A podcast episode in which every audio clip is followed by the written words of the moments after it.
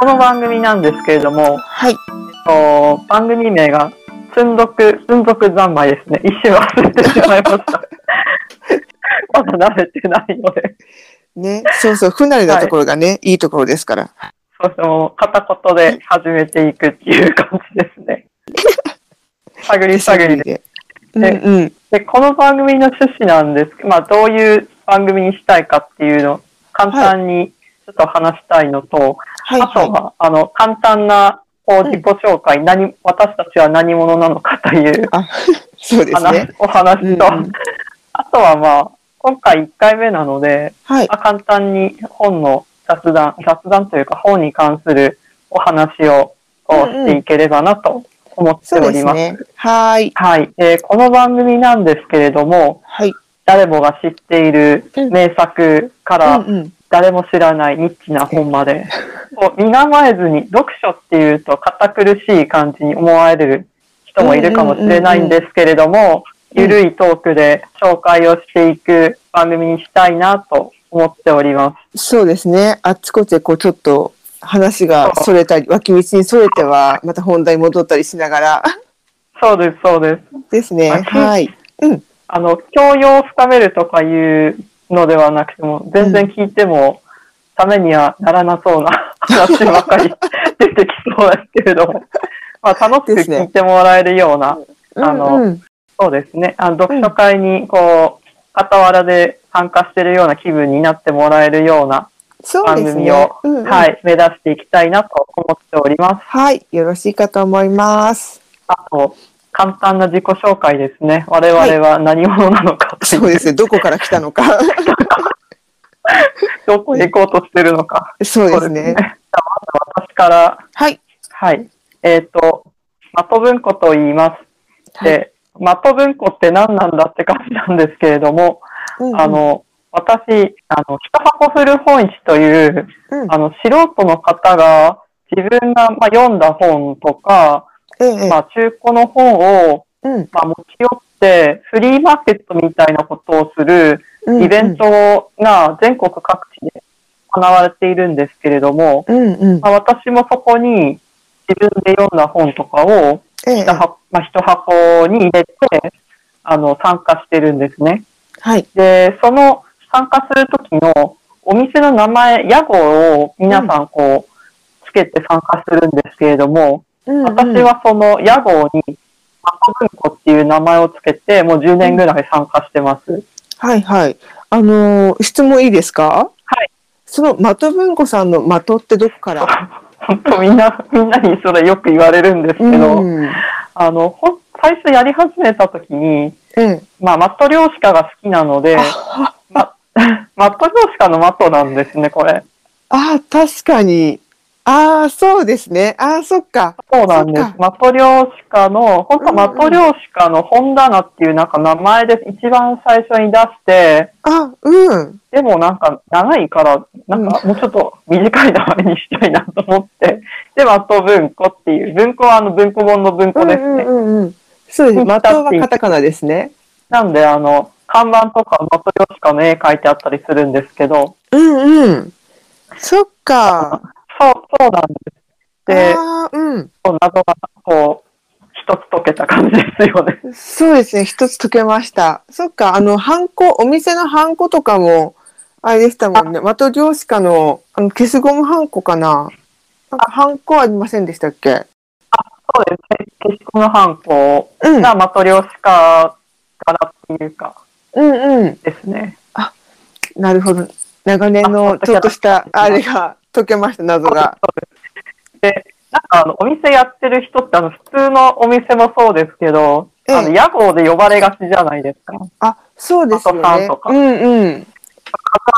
梶原さん、おそ店の名う。前ですもんね。そうですね。屋号、だから、そう、的さんのことずっと的さんって言ってたので、あれ？あれ、本名何だったかな？みたい本名な。なんだっけ なります、なります。のマトですね。かしこまりました。大丈夫です。はい。まあ、うん住んでるところは、うんあの、今は仙台に、そうですね、大学の時ぐらいからうん住んでるので、うん。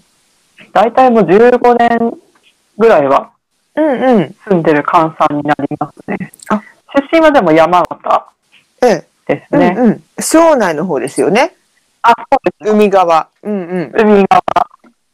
もう雪が降らないところにので、あの、仙台に着いちゃった感じですけど。うんうんうんうん。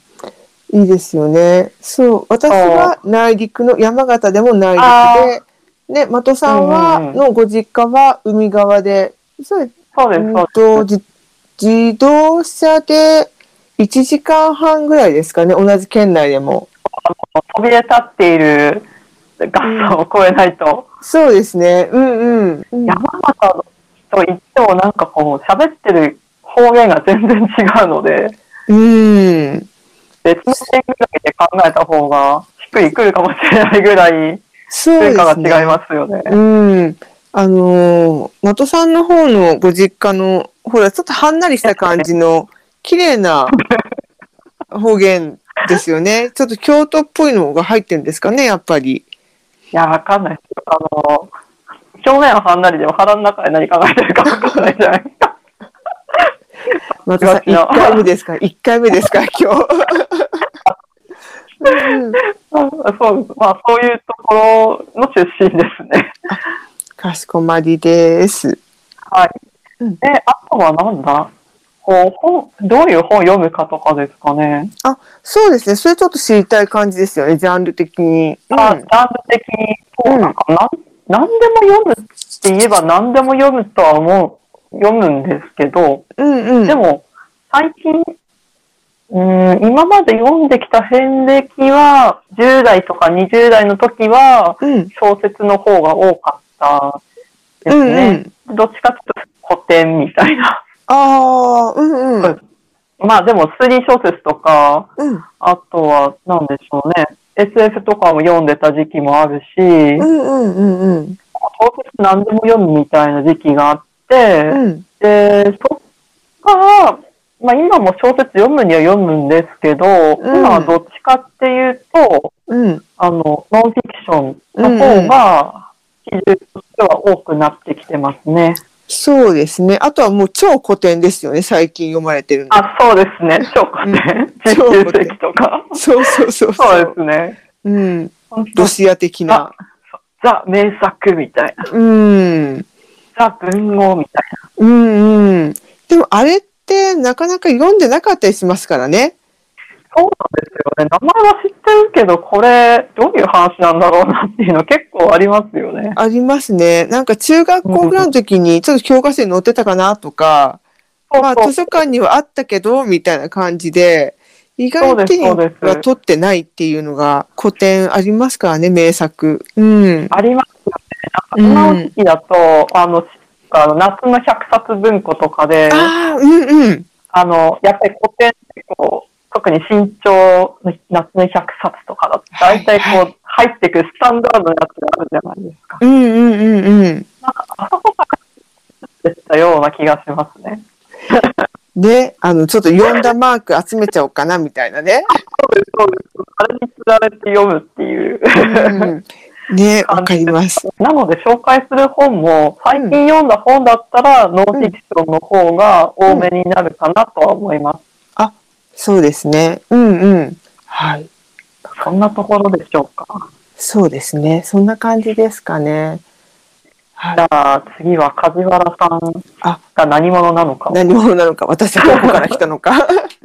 そうですね。えっと、私は、えっと、今、梶原コーヒーというコーヒーのロースターを、えっと、ウェブでまあコーヒーを販売するのを中心として店舗を持たない感じで、えあのしているんですけれども、それの、まあええお店の名前が梶原コーヒーなので、まあ、梶原さんと呼ばれている感じはありますよね。で、やっぱり私も一箱古本市に出るときに、屋号をそのまんま梶原コーヒーで出ていたので、そのまんま梶原さんと呼ばれることが多いかなっていう感じかな。そうですね。うん私もやっぱり自然にもう梶原さんだなっていう。そうですよね。うん。だからやっぱり屋号で呼び合うっていいですよね。あ、そうなんです。私、屋号梶原で、えーっと、本名は全然違う名前なんですけど、ああ、えっ、と、うちの配偶者、パートナー、なんていうんですか？今、夫さんっていうんですか？えーえええーっと、の、旧姓が梶原で、あ、そうなんです。それでたまたまちょっと手元に焼き印、あの木とかにこう焼ける印、名前がこう押せる印があったので、えええーだったので、あ、そしたらもうこのままなんか商品に焼けるねっていうことで、梶原コーヒーにしたっていう、まあそうなんですか。そこに焼き印があったからっていう感じなんですけど、そうなんですなんか、なん、そうなんだ。うん。なんかこう、不思議、なんか本名じゃないんだったら、どこから出てきたんだ、この梶原はって思ったんですけど。そう、よく言われるんですけど、あと、ちょっと本名があんまり、ええっ、と、ない、ないっていうか、まあ、あるはあるんですけれども、あんまり、この、地元では少ない名字だったので、すぐ見バレしちゃうなっていうことで、あの、全然違う梶原コーヒーに。うん。なんですけど、梶原って九州の方に多いらしくって、あ、そうなんですね。うん。なのでよくうちのコーヒーを、あの、梶原さんにあげたいのでとかって、ご注文いただくことが、お九州のー方多いですね。うん。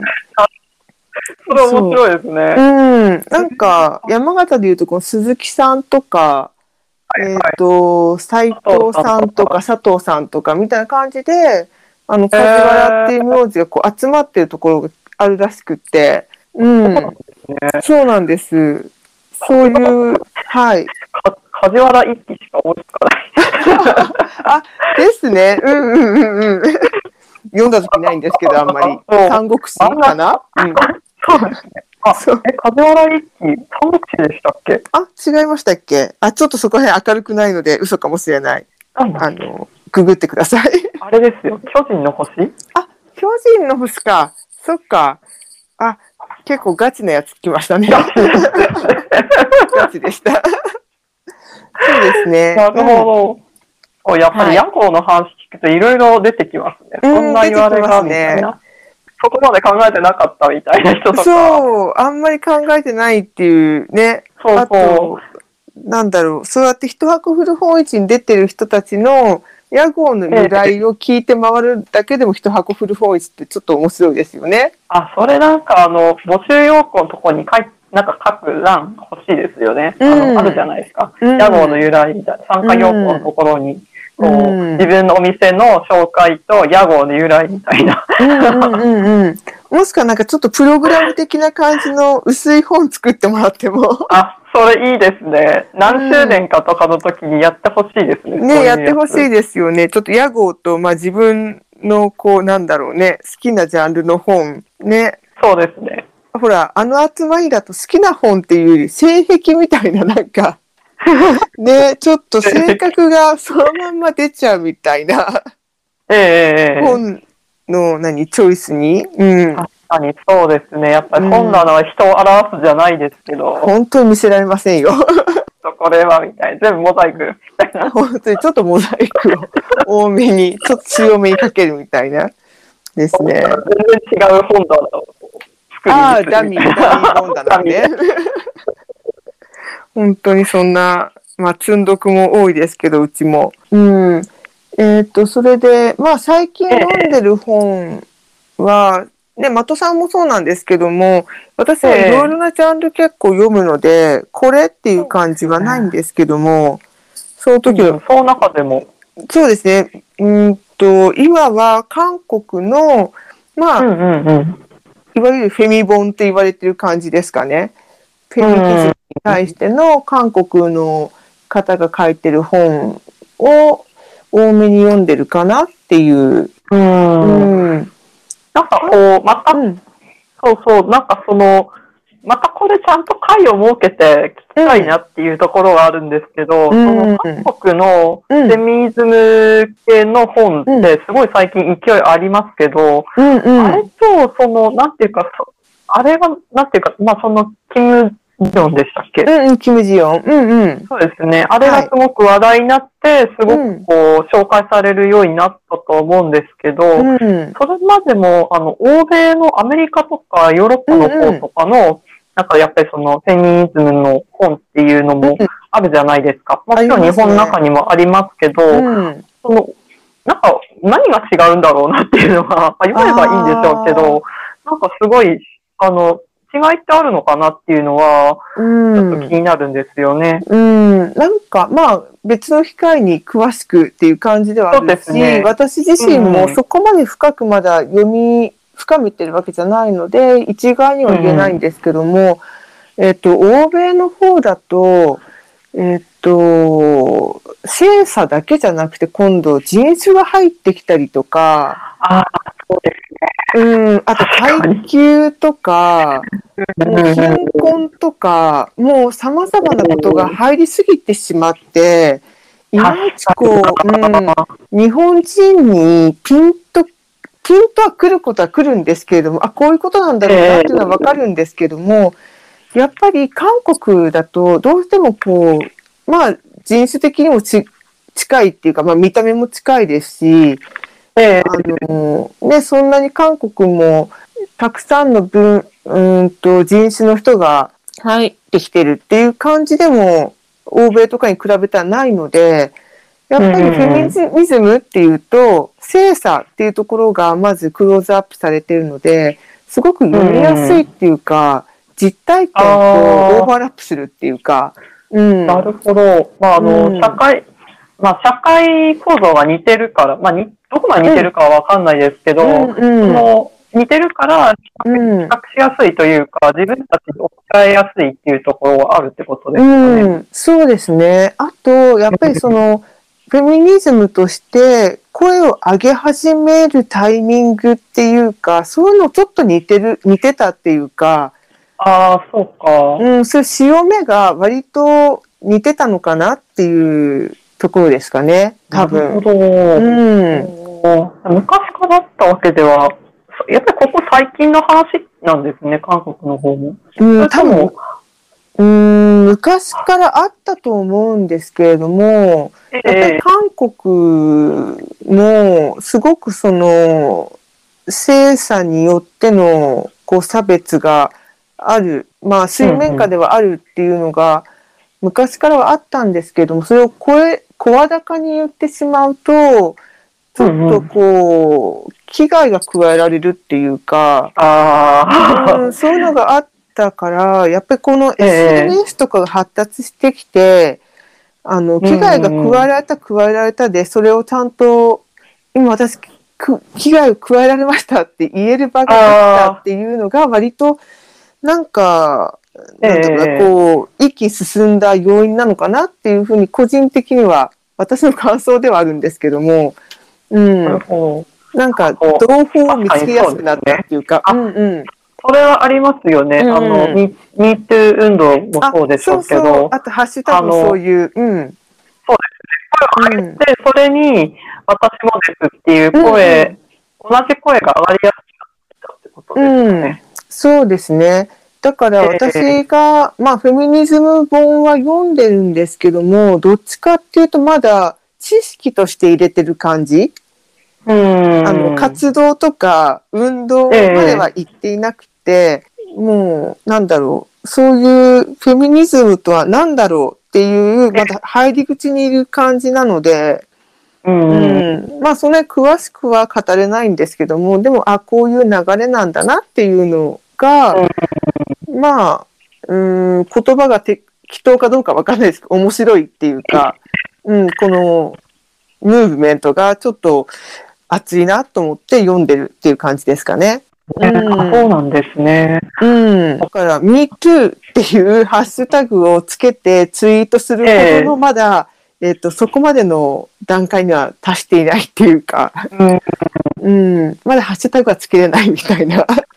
うん、そうですね。でもやっぱりこの2、3年でものすごく変わってきたなっていうのは、うん、あの、まあ、本屋に、なんていうか暇な時に、それ暇さえあれば本屋に行って、あの、うん。新三大を見てっていう、うん、うん、うん、ことを私はその本屋に勤めてたことが、うん、あの、大学卒業してから何年ぐらいですかね、5、6年、まあ、もうちょっとかな、は、あうんの、働いていたんですけど、うん、その時の状況、まあ、その時も、うん。まあ、そういったあの、フェミニズムの本っていうのは昔からもちろんあるんですけど、ええ、ええ。あの、扱扱われ方、点数ももちろんですし、扱われ方も全然やっぱり違うよなっていうのはうんうん。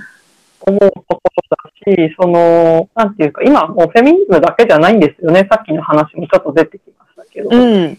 あの、男の人だけの話じゃないですよっていうような、うんうあの、書かれ方というか、語り口で、あの、だいぶ広がってきてるなっていう、うん あの、対象になる。まあ、うん。対象になるっていうか、本当は、まあ、それはみんなに関わる話なんで、うん。そりゃそうなんですけど、うん。はだいぶ変わったなっていうのは、本棚見ててもすごく思いますね。うん。そうですね。まあ、これからの流れとしては、多分、男女のそういうフェミニズムとかじゃなくて、男性の生きづらさとか、まあ、あと、ええ男女ともの、なんだろう、貧困とかの話に多分、なんか枝が分かれてるのかなっていう感じもしますけどね、すごそうでく。すねうんうん。あそうですね。で、うんなんかちょっと、その、今日、その雑談、あと本の雑談みたいな感じで、何話そうかなと思っていたんですけど、はいまあはい。ちょうどその、あの、それに話す、なんかこう、関わってきそうだなっていうので、これうもまたなんか別にちゃんと紹介したいなと思ってるんですけど、この間、うん。買ったあの、プロジェクトファザーフットっていう、はあの、元ギャングの、あ。はい。ギャギャン、元、まあ、あの、うんロサンゼルスの。すごく荒れてる地域があるんですよ。もうギャングの構想で人死にまくってるワッツっていう地域があるんですけど、うんうん。そこ、もう何十年もずっと構想で、うん。あの、ギャングのこう構想が続いて、うん。荒れ果ててる地域があって、はい大体そこで生まれた、うん。あ昔は黒人の人がほとんどだったらしいんですけど、うんうん。今はそのヒスパニ、ヒスパニックって今言わないらしいんですけど、あ、の、ーラテン、ラテン系ですね。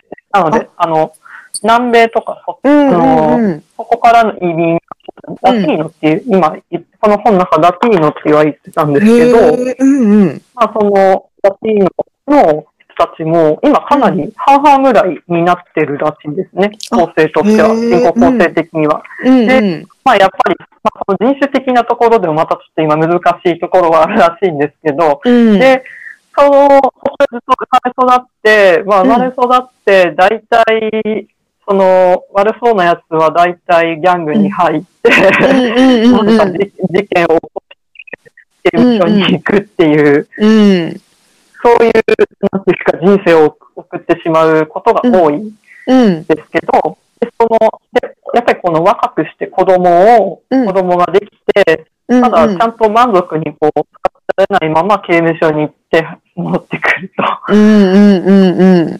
父親の顔を知らないままうん育って、また父親と同じように人生を辿っていくみたいな、うんうんうん。そそういう、そういう感じのこう人生を送る人たちが多い地域がある、まあ、ですけれども、その、なんとかしなきゃいけないっていうことで、あの、いろんなこう、なんていうんですかね、市市とか州とかが、うんうん。まあ、治安の回復を、のために、いろんなこう政策をするんですけど、うんうんそ。の中で、あの、その父親会っていうのを作るんですよ。うんうん。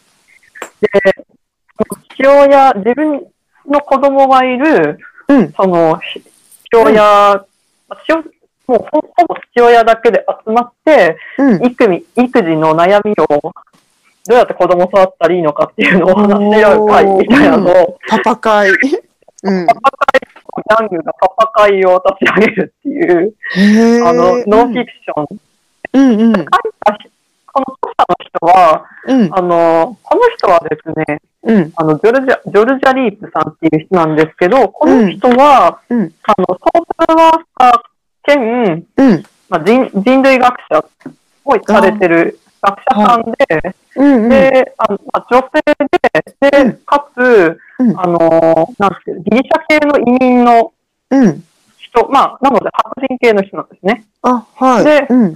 そう、この人だけが女性なんですよ。そして、大体はこの人だけが白人の人なんですよ。あ、で、その人が、その、黒人がいない男の集団に入って。そのプロジェクトをうんこう動かしていく、まあ、リーダーの一人になってるんですね。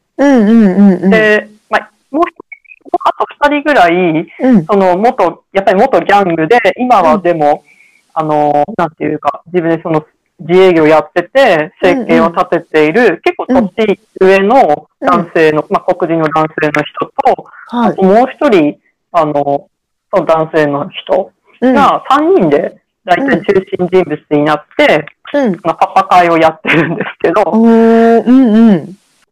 最初子供を育てるっていうのを、うん。父親としてどうやって育てればいいかっていうのを、うんうん。あの、話し合うんですけど、まず大体バラ、まあ、集まんないんですよね。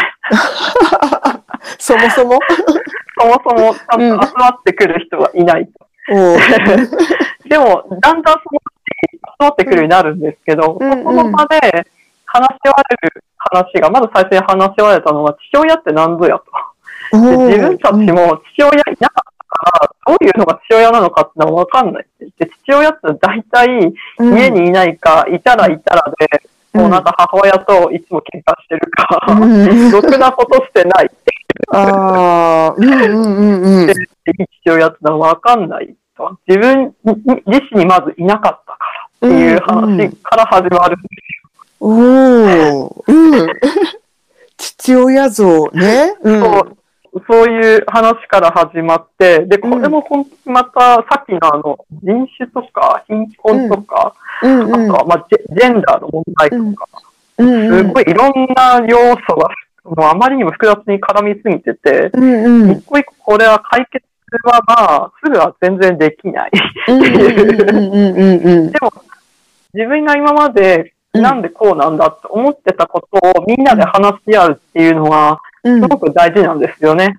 ああ、うんうんう。うん自助的な？っていうところもあるし、うん。自助的な部分ってやっぱすごく大きいんだなと、こう何か、うんはい何かをこう、しようとか、なんか変えようってなった時に、かつ、すごく大事だなと思ったのは、うんこれ多分、この著者の人結構いい、あの、なんていうんですかね、アクセントになってるのかなっていうのは、ちょっと思ったんですね。うん。で、その男の人だけっていうのも、うんもちろん、あの、大事うんうん。あの、やっぱ同じその、ね、まあ、自分たちがその黒人で、そのうんうん同じ関係で育ってきて、同じような人生を送ってきた人で、うん。で、そのリーダーの一人が、それで、まあ、刑務所とかいろいろいて大変だったし、もう家族も一回、一回か二回ぐらいこう、離婚経験してたり、うんうんうん。まあ、今、結婚してる人と、うんの間に生まれた子供もいて、みたいな感じの、うんうんうん大体同じような環境、同じような人生を辿ってきてるんですよ。うんうんうんうんうんうん。あの、なんていうか、売人やってたとか、昔ドラッグにハマってたとか、うん今もドラッグにハマってるとか、うん、現在進行形みたいなね。うん。リーダー役になってる人は、大体それを全部、みんなが経験するようなことを全部経験して、ただ今は、うんその、自分でその会社とかもうん。経営してて、うん。みんなにすごく慕われてるんですね。自分たちの気持ちが分かってくれる人っていうような立場でいるんですよ。なんで、うんある程度その人が、こう、こうじゃないとか、いや、こういうふうにした方がいいんじゃないかっていうので、会はまとまるんですね。うんただ、うん。同じ人たちだけだと、多分、まとまっても、だん、なんていうか、外に広がっていかないんですよ。おそらく。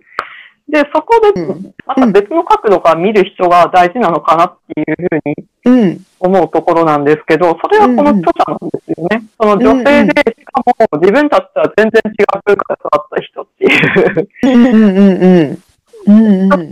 それってこうじゃないですかとか、それって違うんじゃないのとか、いちいちこう突っ込んで、お前は分かってねえなとか言われ、うん言われるんですけど、うん。おい、ここで暮らしたことがないから分からないだろうとか、うん。なんか、女に何が分かるんだとか、もう毎回それを言われるんですよ、この著者は。お前何が分かるんだっていうのをすごく言われるんですけど、うんでもやっぱりその視点っていうのは、絶対この会が続いてることに、えなんていう、いい影響を与えてると思うんうんうん。う。面と向かっては良かったよと言うシーンってあんまりない。まあ、あるにはあるんですけど、そんなないんですけど、うん。でも多分、あこういう見方もあんのかとか、なんかあいつこういうこと言ってたな、みたいな。ああ、うんうんうんうん。第三者的なね。うん。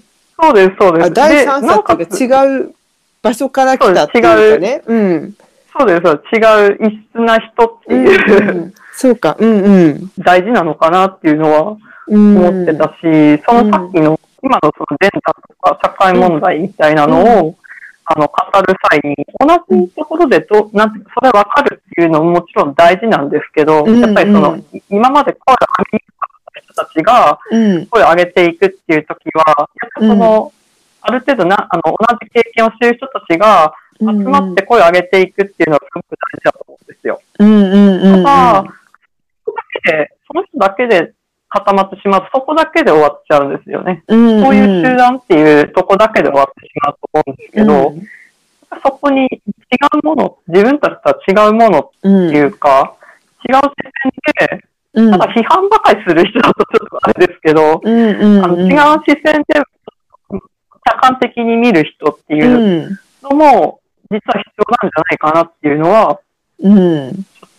もっと思ったりしましたうね。ん、そうですよね。あの、よく話が分かる、分かり合えてしまう人たちだけだと、ええ。愚痴、愚痴じゃないけど、なんだろう、愚痴に向かってのパワーは、ええ。あの蓄積されていって、なんだろう、仲間意識とかは強くなるかもしれないけれども、ええ。外に向かっての何かアクションってなると弱くなっちゃいますもんね、逆に。こう、壁、ね。壁だけが厚く高くなってしまって、分かり合えるそうなんです分。うん。だから、外から、その、まあ、批判的な意見もあり、うんまあ、えっ、と、同調する意見もありっていう、その第三者っていうかね、そういう違ううん。視線とか価値観を持っている人が一人いると、外に向けての風穴がこう開くかあ、ら、そうです、そうです。うん。だからそ、いいですよね。そういう、あの、ベクトルが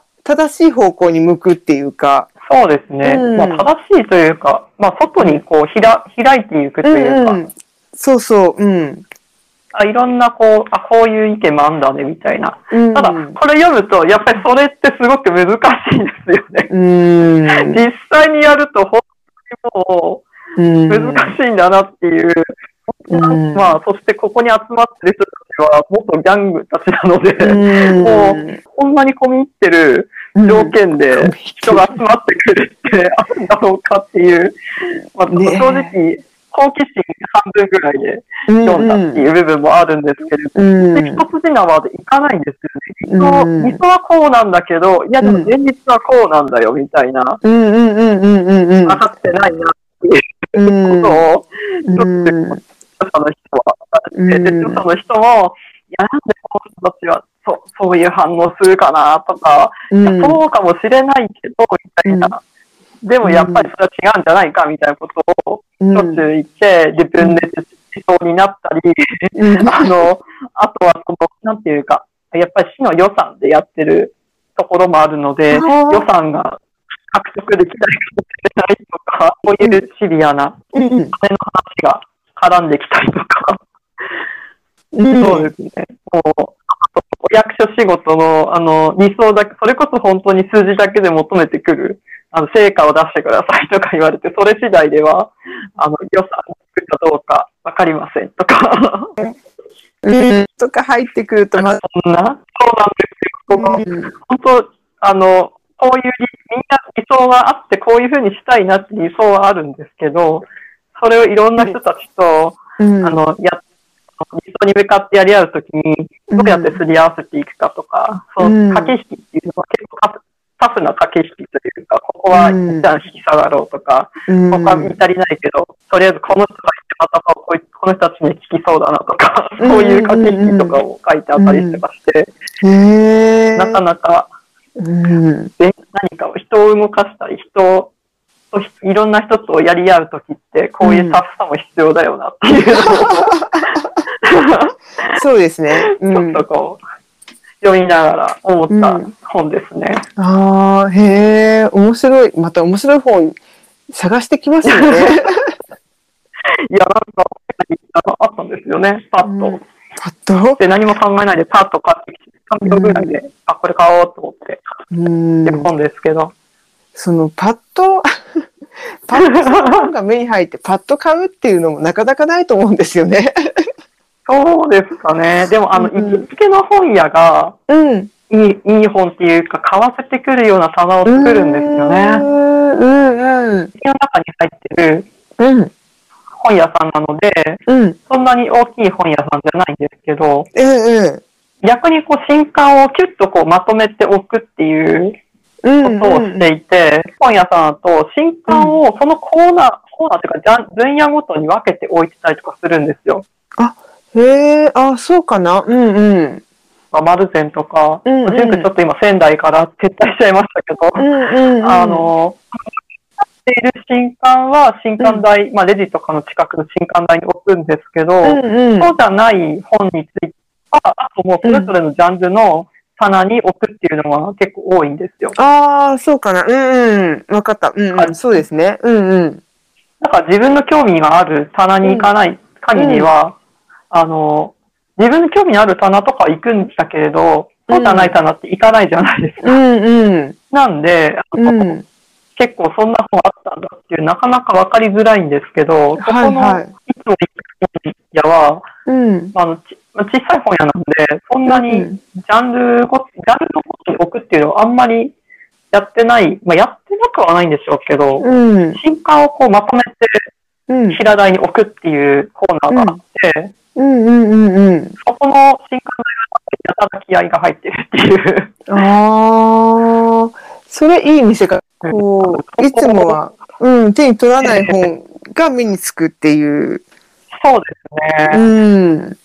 だからかえってなんか、ああいう本屋の方、そういう、なんだこれっていうの見つけやすいのかなとかはうん思ったりしてますけどね。あ結構、セレクト、セレクトはしてるんじゃないかなとは見ていて思うんですけど、小さい本屋さんで、ほえ。えら、売ってかなくちゃいけないのに、そういうちょっとマニアックなものを押していくっていう、ええ。そのなんだろうね、度胸っていうか、だって、ね、もしかしたらもうちょっとこう、売れ線なものをそこに置いた方が、もしかしたら売れるかもしれないのに、その一冊分のスペースをそういう本に当てるっていう心意気がすごいなと思って。うんうんうん。なんか、そう、売れ線の本は、まあ、うん結構その人通りの多いうん。入り口付近に置いてるんですよ、もちろん。島うんうん作って。うん。でもなんかちょっと、うんレジ入っレレジぐらい、店の真ん中よりちょっと中、あの、奥ぐらいの中心、うんただ結構中心にある棚があるんその平台があるんですけど、うん。そこにそういうのをまとめて置いてるコーナーがあるんで、あれは多分結構狙って作ってるんだろうなっていうのは、うん。なんかこう、超うん。あの、文芸書とか、あの、ビジネス書とかで売れてる本とか、売れ筋の本ではないやつですね。本当にノンフィクションとか、うん。あと一般向けの学術書とか、うん。こんなん、こんなの誰が売るんだろうな、みたいな、あうん。もううん。の、置いてるコーナーがあるんですよ。どれだけの、どれだけあそこで散財したことか。もう、的さんホイホイコーナーじゃないですか。まあ、ちょっと狙われてるかもしれないですよね、的さん。的さんみ、こあいつまた来たな。多こに分いると思います置いとけば、あ、これを買うだろう、みたいな。絶対それはもう結構いいかもだと思われてると思いますね。うん。でもそういう本、やっぱりこう、そうですねやっぱり本屋さんによっても、この購買意欲をかき立てられるかどうか。そうですね。結局うん本、あの、その本って、まあ結局今別に本屋に行かなくても買えちゃうもんなんで、うんや。っぱりその、いあの、コピンポイントでこれっていうのだったら別にポチっていう感じのところで買ってもそれまでなんですよ。で、たくさんあるっていう。のが今そんなにもう売りではなくなってきてしまってるっていうところが、うん。正直、まあ自分が大型書店で働いていた時からそれは思っていたので、うんやっぱりこういう本は今仕掛けていくような、仕掛けていくってあんまりなんか使いたくない表現なんですけど、でもやっぱり、提案するようなあうんうん。あの、置き方う。なのかなと思いますね。うん、そうですよね。あそこに行ったら見たことない本ありそそうそうそうそう、そういう本屋さん、ね、今ちょっと少ない山形。あなんとなく。う。なんかね、うんなんか誰かやんやんないかな、個人でこう。そう、前、ペンギン文庫さんが、あの、セレクトしてた本を置いてるところがあったんですけど、今ちょっとなくなってしまったので、だから今だとやっぱりこういう的さんトの読書会とか、あと、なんだろうな、まあ、ツイッターとか、そういうので見た本、あ、これ面白そうだなっていうのを、やっぱりこう、ポチるっていうか、うん、そっちの方が多くなってきてしまったので、その本屋さんで、ああ、こえれ、えみたいな感じの出会いがすごく少なくなっちゃったなっていう、まあこういうね、コロナとかの状況があって、うん。あまりこう、外に出なくなったっていうのもあるんですけど、う。ん、ね、なんか、ああ、出会ったみたいな本が最近ないなと思って。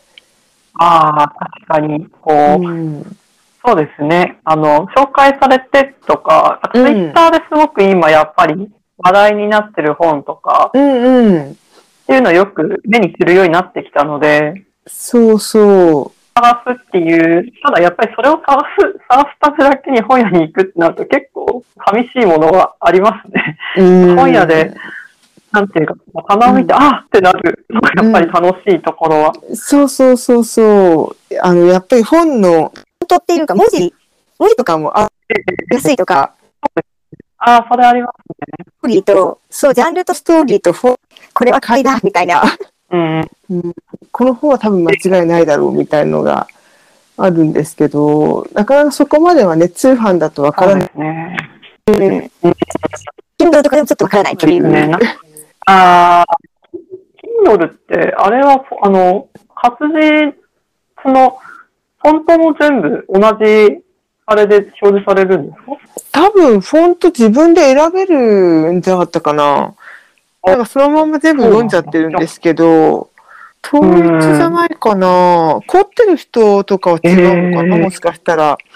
あの PDF そのまま読ませちゃってるとかっていうのもあるし、あたまに。うん。うん、でもね、本、こだわって作る方もいるじゃないですか、小説の方とかだと。うーそうでん。すね。うん、だからそういう出会いがね、うん、うん。そう。うん、ギャングのそういう人たちのパパ会みたいな本。やまないですもんね。パパ そう、ギャングのパパ会あまり。もキャッチーすぎる、あれで、あの、紹介し方ですけど、これはすごくいい本だったので、もうちょっと他の本と合わせて紹介したいなとはうん。思いますね。あ、タイトルをもう一回教えてもらっても。これはタイトルは、プロジェクトファザーフット。副題がアメリカで最も凶悪な街で父になることっていう。おー 厳しいね。厳しい。お題が厳しすぎるね。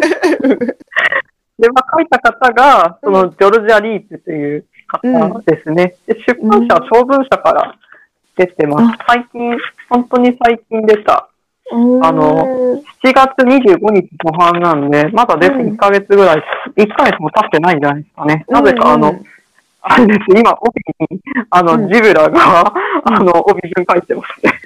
おお、ジブラが。やっぱりあれですか、日本を代表するワルなんですかね。そうなんだ？へえあ、なんかそこら辺上手、うまいですね。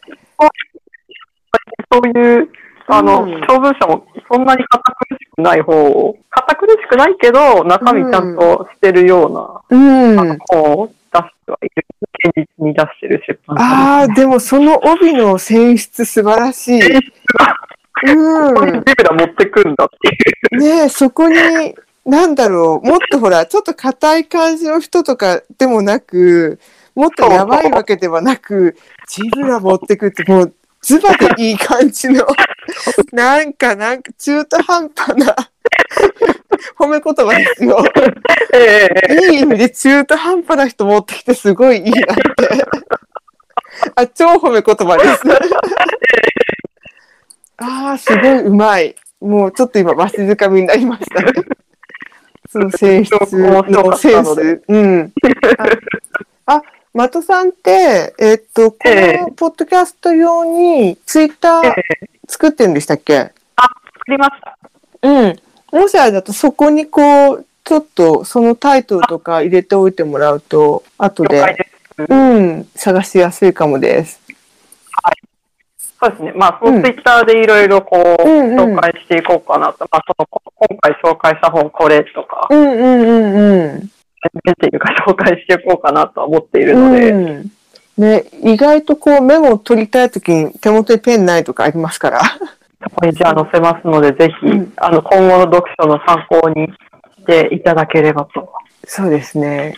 よろしいかと思います。一発目いい本来ましたね。これちょっとでも、あの、もうちょっと詳しうんく。お話しする機会があればいいなとは思ってます。なんか他の本ともちょっと絡めていける内容っぽいですよね。うん周りような刑務所の話とか、うん。刑務所の話とかね。うん刑務所の話とか、もう全方位いけますからね。全方に聞いてます。バトさんすごいですよね、そこがね。向こうが深そうな感じの匂いがするものの方が得意ですけどね。そうですね。私の中では業の深い本といった的文庫さんっていう。あそこに行けば業深い本がう置いてあるみたいなね。一箱古本市で。うん、的漁師家がちょっとこう黒く見えるみたいなね。どす黒い。毒盛られちゃうかなみたいなね。あの、的漁師家が中指立ててる感じですね。そうですよ、そんな感じですね。